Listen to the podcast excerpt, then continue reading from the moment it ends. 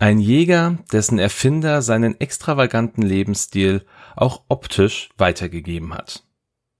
Hi, ich bin Dennis von den Raccoon Specialists und ich freue mich, dass ihr auch heute wieder mit reinhört bei X-Wing Who is Who.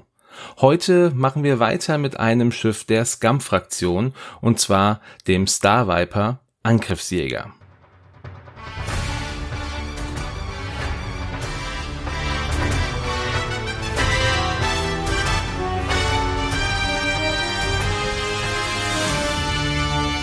Die Star Viper ist eine Besonderheit, sowohl im X-Wing Miniaturenspiel als auch in den Star Wars Legends. Denn sie wurde im Ursprung als persönlicher Jäger von Prinz Shizor zusammen mit den Firmen Mandel Motors und Mandel Hypernetics entwickelt und gebaut. Nachdem sein persönlicher Jäger, die Virago, fertiggestellt wurde, kaufte Shizor alle Produktionsrechte an dem Schiff damit es einzigartig bleiben konnte. Die Virago war mit hochmodernen Zielerfassungssystemen, die den Waffensystemen einen enormen Vorteil verschaffen konnten, ausgestattet.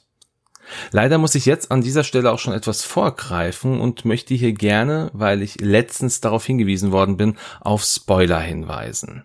In dieser Folge gibt es also Spoiler zu Star Wars Shadows of the Empire und allem, was drumherum dazugehört. Ihr seid gewarnt worden. Nach dem Tod von Prinz Shizor kaufte Mandel Motors die Produktionsrechte an der Star Viper zurück und brachte eine etwas schwächere Version, als es die Virago war, auf den freien Markt. Und diese Version wurde primär von der kriminellen Organisation, dem Sen Consortium, verwendet die Star Viper konnte sich im Übrigen auch mit den gängigen Abfangjägern wie dem RZ-1 A-Wing und dem TIE Interceptor messen und war ihnen überlegen. Da die Star Viper aber mit enorm hohen Herstellungskosten versehen war, gab es nur sehr wenige in der Galaxis. Die, die es aber gab, hatten durch ihre umfangreichen Modifikationsmöglichkeiten in vielen Kämpfen die Nase vorn. Der Jäger war neun Meter breit, 21 Meter lang und bot Platz für einen Piloten.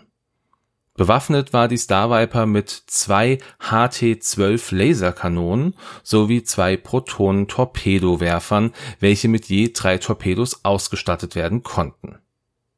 In einigen Ausführungen konnte die Star Viper auch sogar Bomben und Bastroiden mit sich führen so viel dann an dieser Stelle zur Star Viper selber. Den ersten Auftritt hatte die Star Viper natürlich im Videospiel beziehungsweise im Buch Star Wars Shadows of the Empire von 1996. Im Gegensatz aber zu der vorhandenen Hintergrundgeschichte der Star Viper wird in dem Spiel Shadows of the Empire eine Massenproduktion der Star Viper aufgefahren, um sie Dash Render entgegenzuwerfen, obwohl sie ja zu diesem Zeitpunkt nur einmal hätte existieren sollen. Ein sehr, sehr ähnliches Schiff kann man im Spiel Knights of the Old Republic 2 The Sith Lords von 2005 sehen.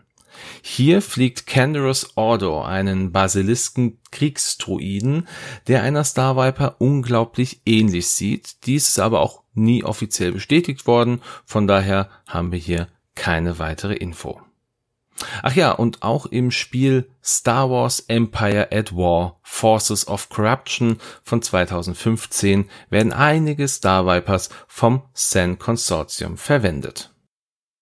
Kommen wir jetzt also zu den Piloten des Schiffs und zwei davon sind ja bekanntlich limitiert und haben somit auch keine Geschichte. Aber die Gruppierung hinter diesen Piloten ist recht interessant. Es geht um die schwarze Sonne. Die Schwarze Sonne war das mächtigste und berüchtigste Verbrechersyndikat in der Galaxis. Das Syndikat war überaus einflussreich und war in jeder Epoche des Star Wars Universums irgendwie mit der Regierung verbunden. Während nach außen hin die schwarze Sonne primär schmuggelte, waren die gewinnbringenden Geschäfte so einfach gar nicht zu sehen. Das Informationsnetzwerk war breiter und dichter als das des imperialen Sicherheitsbüros, und auch was die eigenen Ressourcen anging, konnte die schwarze Sonne sehr leicht kompletten planetaren Armeen das Wasser reichen Die Gründung der Schwarzen Sonne war ca. 3653 Jahre vor der Schlacht von Yavin, als Coruscant langsam aber sicher dem Chaos und dem Aufruhr unterliegte. Hier schlossen sich mehrere Gangsterbosse zusammen und begannen die verschiedenen Viertel der unteren Ebenen von Coruscant zu übernehmen. Im Laufe der Zeit wurde die Schwarze Sonne immer größer und wurde auch über die planetaren Grenzen von Coruscant hinaus bekannt auch während der Klonkriege war die Schwarze Sonne aktiv und tat sich mit der Death Watch von Mandalore zusammen. Weitere Syndikate folgten, wie zum Beispiel das Huttenkartell. Durch diese immense Größe war es immer schwerer, sich gegen die Schwarze Sonne zu stellen. Im Zeitraum der Gründung des Imperiums wurde die Schwarze Sonne von Prinz Shisor angeführt, der das Ansehen der Organisation noch weiter ausbauen konnte zu dieser Zeit war die Schwarze Sonne schon so mächtig, dass nur sehr wenige Personen oder Organisationen imstande waren, sich gegen sie zu stellen.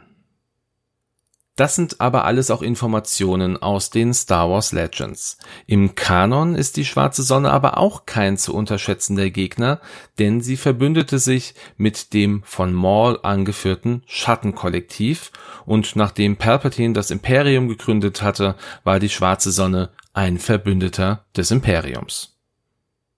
Doch trotz dieser Partnerschaft nahm die Schwarze Sonne auch Deserteure des Imperiums auf, wie zum Beispiel Sabine Wren und Ketsu Onyo. Da der Schmuggel nicht mehr gewinnbringend genug war, fand die Schwarze Sonne eine neue Geldquelle im Sklavenhandel. Auch nach Ende des Imperiums war die Schwarze Sonne noch aktiv, aber nicht mehr als alleiniges Syndikat, sondern nur noch als eines von vielen, die im Outer Rim operierten. Dennoch schafften sie es, wichtige politische Persönlichkeiten einzuschüchtern oder zu bestechen, damit sie sich gegen verschiedene Beschlüsse der Kanzlerin Mon Mothma einsetzten so viel also zur schwarzen Sonne. Diese wurde auch in Star Wars Shadows of the Empire das erste Mal erwähnt und in das damalige Expanded Universe aufgenommen. Erst Jahre später in Star Wars The Clone Wars wurde die schwarze Sonne dann auch in den offiziellen Kanon aufgenommen. Kommen wir jetzt zu den drei nicht limitierten Piloten und wir beginnen mit dem Piloten, der im Grunde keine Hintergrundgeschichte hat. Dallin Orberos. Dallin war ein nicht näher beschriebener menschlicher Kopfgeldjäger, der zur Zeit der Rebellion lebte und sowohl eine Star Viper als auch einen M12L Kimogila flog. Ja, im Grunde ist das auch schon alles, was man über ihn weiß. Eine Erwähnung findet er im Abenteuerband des FFG Pen and Paper Rollenspiels Macht und Schicksal Chroniken der Torwächter oder im Englischen Chronicles of the Gatekeeper, welche 2015 erschien. Hier wird beschrieben, dass er schon während der Klonkriege aktiv war und dort mit den Jedi in Konflikt stand. Er erhielt Aufträge von Count Doku und den Separatisten. Und nachdem das Imperium gegründet wurde, spezialisierte er sich darauf, Jedi und andere machtsensitive Wesen aufzuspüren.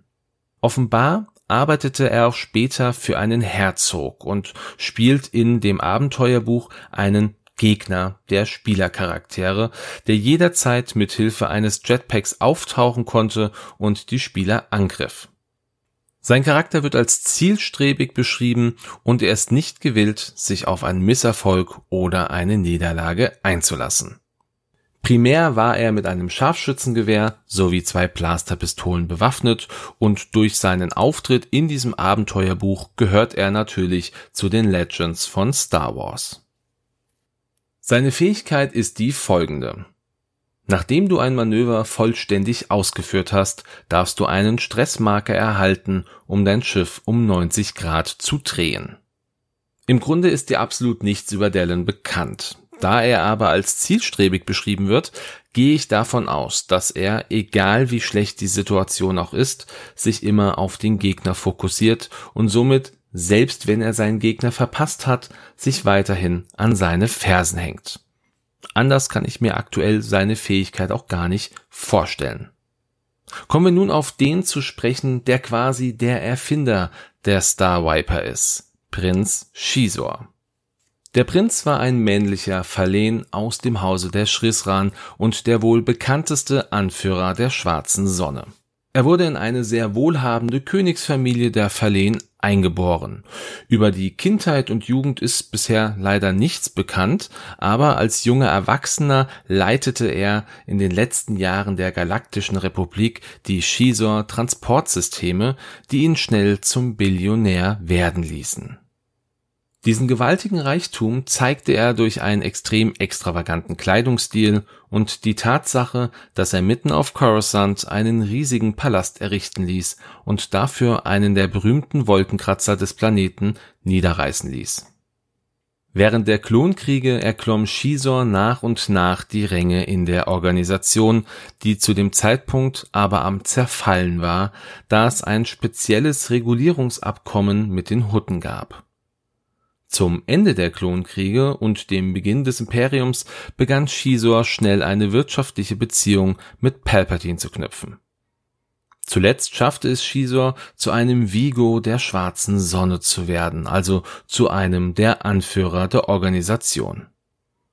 Dieser Weg war aber extrem steinig und Shizor musste über Leichen gehen ein großer Schicksalsschlag ereignete sich, als das Imperium mit fleischfressenden bakteriellen Erregern auf Verlehen experimentierte und diese versehentlich freigesetzt wurden. Darth Vader selber ordnete an, dass die Forschungseinrichtung und alle umliegenden Siedlungen durch ein Bombardement zerstört werden mussten. Shizors Vater, König Haksim, war der Herrscher dieser Region und er, die Königin, die Geschwister sowie andere Verwandte kamen bei diesem Bombardement ums Leben. Dies führte dazu, dass Shizor Rache an Vader üben wollte. In den folgenden Jahren baute Shizor sein königliches und kriminelles Imperium erneut auf und lebte mit dem Wunsch, sein Lebensstil wie bisher weiterzuleben und Vader töten zu können. Erst zu diesem Zeitpunkt ließ Shizor sein persönliches Schiff, die Virago bauen und erwarb, wie schon erwähnt, alle Rechte an dem Schiff, um dessen Einzigartigkeit zu sichern. Er fing auch an, sich mit den Hutten zu befreunden, da er wusste, dass er nur über diese auch im Outer Rim Fuß fassen konnte. Ein Konflikt zwischen den beiden größten Clans der Hutten brachte Shizor die Chance ein und er bot sich und seine Organisation als Unterstützung für einen der beiden Clans an.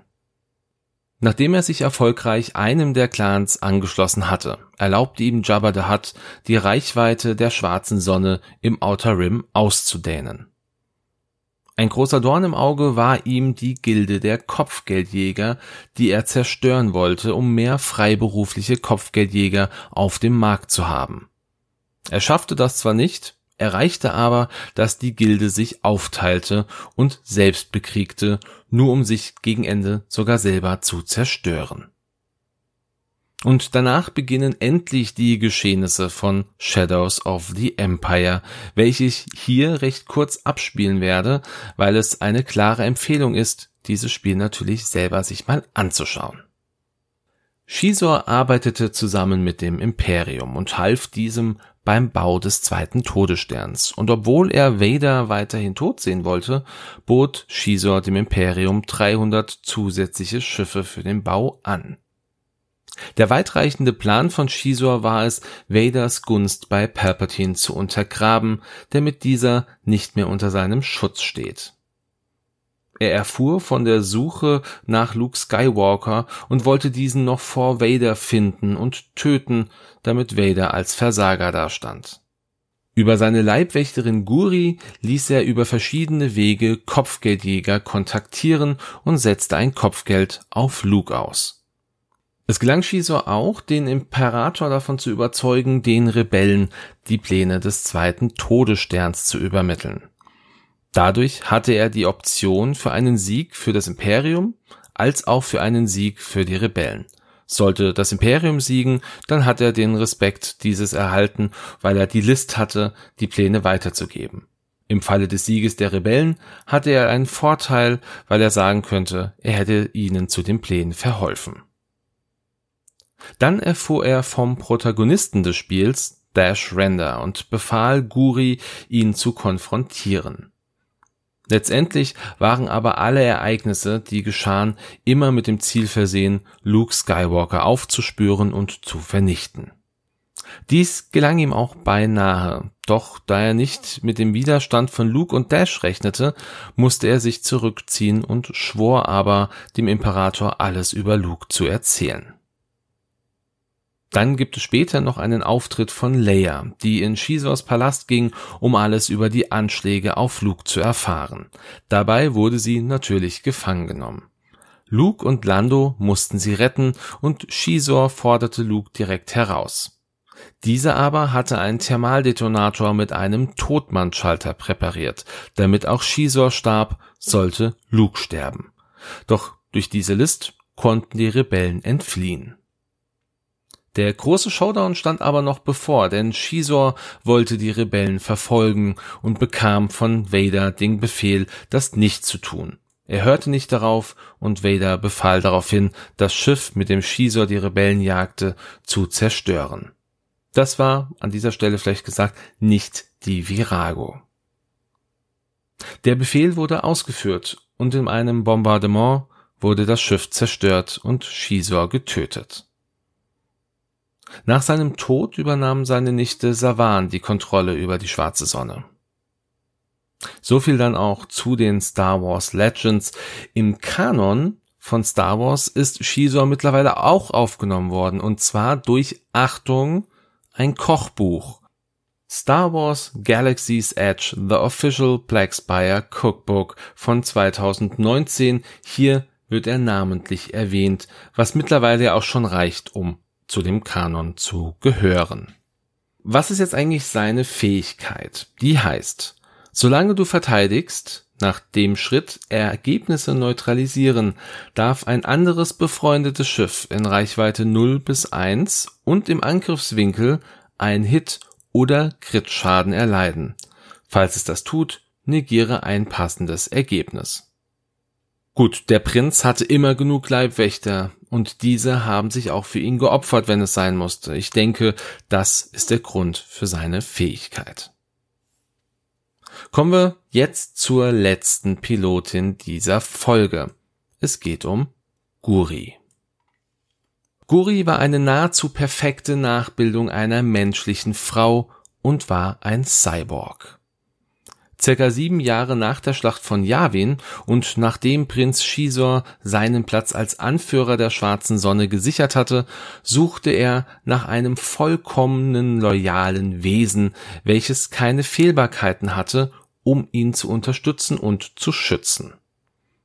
Zu dieser Zeit hatte sich das Imperium mit der Forschung rund um Droiden-Mensch-Hybriden beschäftigt und verbesserte diese von Tag zu Tag. Shizor beauftragte die Forscher für ihn einen solchen Cyborg zu erschaffen, und wenn dieser auch nur ein Prototyp wäre. Dieser Auftrag war nicht billig und Shizor zahlte für Guri neun Millionen Credits, doch ihm war klar, dass jeder einzelne Credit gut investiert war. Man bildete sie nach seinen Wünschen und am Ende hatte sie seidig blondes Haar, klare blaue Augen, einen durchtrainierten Körper und das Aussehen einer Frau Anfang 20. Ihre Stimme war recht kühl und ohne jede Variation oder einen Akzent. Ihr Körper war wirklich eine perfekte Mischung, denn sie atmete Luft, ihr Herz pumpte Blut und alle anderen Organe arbeiteten wie bei einem Menschen. Doch ihre Knochen und Gelenke waren mit einer Polymerlegierung umhüllt. Doch so perfekt sie nach außen hin war, hatte sie dennoch Probleme, da Scanner ihre Muskulatur erkannten, die aus einem Material hergestellt wurden, das für Scanner als unbekanntes Gewebe abgelegt war. Ihr Hirn war ein AA1 ViproBrain Prozessor, der so entwickelt wurde, dass er alle Aufgaben im Blick behalten konnte, die man ihr gab, unabhängig wie viele es waren. Weitere Programme in ihr ermöglichten es ihr auch, sich menschlich zu verhalten, und sie war auch in der Lage, intimere Funktionen einer Frau zu imitieren, was Shizor ab und an auch nutzte. Natürlich war sie aber auch mit Kampf, Spionage und Attentatstechniken versehen worden, die so weit entwickelt waren, dass Guri der beste Cyborg war, den es bis dahin jemals gegeben hatte. Sie war schneller, stärker und wenn sie wollte, unscheinbarer als alle anderen Wesen um sie herum und somit die ideale Attentäterin. Neben der Aufgabe als Attentäterin wurde Guri auch mit einigen von Shisors Geschäften betraut und sie war auch seine persönliche Ratgeberin. Oft wurde sie auch zu Verhandlungen geschickt, nur um sicherzustellen, dass Shisor überlebte. Ihr wahres Wesen als Cyborg war niemanden in der Organisation bekannt. Im Zuge der Pläne, sich mit dem Huttenkartell zu verbünden, wurde Guri von Shisor damit beauftragt, die rivalisierenden Huttenclans zu überwachen und der für ihn besten Seite Hilfe zu leisten. Im Grunde ähneln sich jetzt auch die weiteren Details zwischen Guri und Shisor, da sie in den meisten Teilen der Handlung von Shadows of the Empire zusammen agierten. Jedoch hat Guri, obwohl sie als Attentäterin programmiert war, es nicht schaffen können, in einem Kampf gegen Dash Render oder auch gegen Luke Skywalker zu bestehen. Jetzt machen wir einen Zeitsprung zu dem Moment, in dem Darth Vader Prinz Shizor töten lässt. Sein Tod hatte nämlich einen enormen Effekt auf Guri und sie verschwand von der Bildfläche und tauchte für Monate unter, da sie Zeit zum Nachdenken brauchte. Ihr war klar, dass mit all dem, was sie in der Zeit mit Shisor gelernt hatte, sie die Möglichkeit gehabt hätte, die schwarze Sonne zu übernehmen sowie reich und mächtig zu werden. Doch gleichzeitig musste sie überlegen, wie menschlich sie eigentlich sein konnte, und das hielt sie davon ab. Nach dem Tod des Imperators und dem Zerfall des Imperiums wollte Guri ihre Schöpfer finden. Sie fand heraus, dass einer ihrer Schöpfer mittlerweile nicht mehr als Forscher arbeitete, sondern auf dem Mond von Hurt eine Kantine hatte, die aber nur als Fassade für eine Werkstatt diente. Zu diesem Zeitpunkt wurde Guri aber auch gesucht. Savan, die Nichte von Shisor, die mittlerweile die Geschäfte der Schwarzen Sonne übernommen hatte, suchte sie, da sie sich einen Vorteil versprach, wenn sie alle Geheimnisse ihres Onkels kannte. Nachdem Guri ihren Schöpfer fand, bat sie diesen, sie umzuprogrammieren, da sie keine Attentäterin mehr sein wollte, koste es, was es wolle. Doch ihr Schöpfer bat sie um einen Gefallen, seinen Druiden zu finden und zu befreien. Guri nahm an und kämpfte sich durch und befreite den Druiden. Savan hatte einen Kopfgeldjäger auf Guri angesetzt, um diese zurückzubringen. Dieser Kopfgeldjäger wollte Guri aber lieber für sich haben, und als Savan das erfuhr, holte sie das letzte Ass aus ihrem Ärmel. Die Kontrollcodes von Guri, die auf einer familiären DNA basierten und Guri somit zwingen würden, ihr zu gehorchen. Trotz aller vorhandenen Risiken wurde Guri von ihrem Schöpfer aber neu programmiert, und als sie aufwachte, hatte sie keinerlei Erinnerung mehr an Shisor und ihre Zeit bei der schwarzen Sonne. In diesem Moment traf Savan ein und wollte Guri mit sich nehmen. Guri, die durch einen verzögerten synaptischen Schock durch die Neuprogrammierung litt, wollte fliehen, konnte dies aber nicht, und aus einem Instinkt heraus fing sie an zu kämpfen. Savan verwendete die Kontrollcodes und für einen Moment hatte es den Anschein, als würde Guri diese akzeptieren. Doch als Savan einen kurzen Moment unvorsichtig wurde, schlug Guri sie zu Boden. Später wurde Savan festgenommen und als klar war, dass Guri keine Gefahr mehr darstellte, wurde ihr die Chance gewährt, ein neues Leben zu leben. Als sie in einer Bar auf Dash Render traf, den viele für tot hielten, gab es zwischen den beiden eine Unterhaltung und sie schlossen sich als Team zusammen, nur um später von Admiral Akbar für weitere Missionen für die neue Republik angeheuert zu werden. General Iron Kraken, den wir vom Z95 Kopfjäger kennen, erkannte Guris Dasein als Cyborg und wollte ihre Technologie kopieren, was Guri zuließ. In der Zeit bis zur Fertigstellung arbeiteten Dash und Guri zusammen. Doch danach trennten sich ihre Wege. Ja, und somit sind wir jetzt am Ende von Guri angelangt. Das war doch natürlich etwas mehr, als ich jetzt auch erwartet hatte im Vorfeld. Ja, ihren ersten Auftritt, den hatte sie natürlich in Shadows of the Empire, aber im Gegensatz zu Shizor oder auch zu Dash wurde sie bislang noch nicht in den offiziellen neuen Kanon übernommen. Auch hier nochmal ein Blick auf ihre Fähigkeiten. Zu Beginn der Kampfphase, falls mindestens ein feindliches Schiff in Reichweite 0 bis 1 ist, darfst du einen Fokusmarker erhalten. Attentäter Cyborg. Ich glaube, mehr braucht man dazu jetzt auch gar nicht so zu sagen. Sie kann kalkulieren und wenn sie einen Feind in der Nähe hat, dann greift ihre menschliche Form auch auf Fähigkeiten zurück. So viel meine fünf Pfennig dazu. Ja, das war jetzt doch gefühlt eine sehr lange Folge, aber die Charaktere sind halt auch im Gegensatz zu vielen anderen bisherigen Star Wars Charakteren unglaublich gut ausgearbeitet. Wie sieht euer Wunsch aus? Soll Shadows of the Empire eventuell auch in den offiziellen Kanon mit aufgenommen werden? Und was müsste hier geändert werden, damit das funktioniert? Das wäre vielleicht eine spannende Frage. Auch spannend ist natürlich die Frage, spielt ihr überhaupt die Star Viper? Und wenn ja, welche Piloten? Diese Antworten, da freue ich mich natürlich, wenn ihr sie mir gebt über die verschiedenen Möglichkeiten im Social Network Bereich. Also wie immer über Facebook, über Instagram, natürlich auch über die Discord Server von Games on Tables und auch der Selbsthilfegruppe. Da bin ich im Grunde überall unterwegs. Da könnt ihr mich gerne jederzeit anschreiben. Freue ich mich sehr von euch zu hören. Ja, und an dieser Stelle würde ich sagen, vielen Dank fürs Zuhören ich wünsche euch wie immer einen schönen Sonntag, einen guten Start in die Woche oder einen schönen Tag, wann auch immer ihr diese Folge hört. Macht's gut, bis bald und ciao.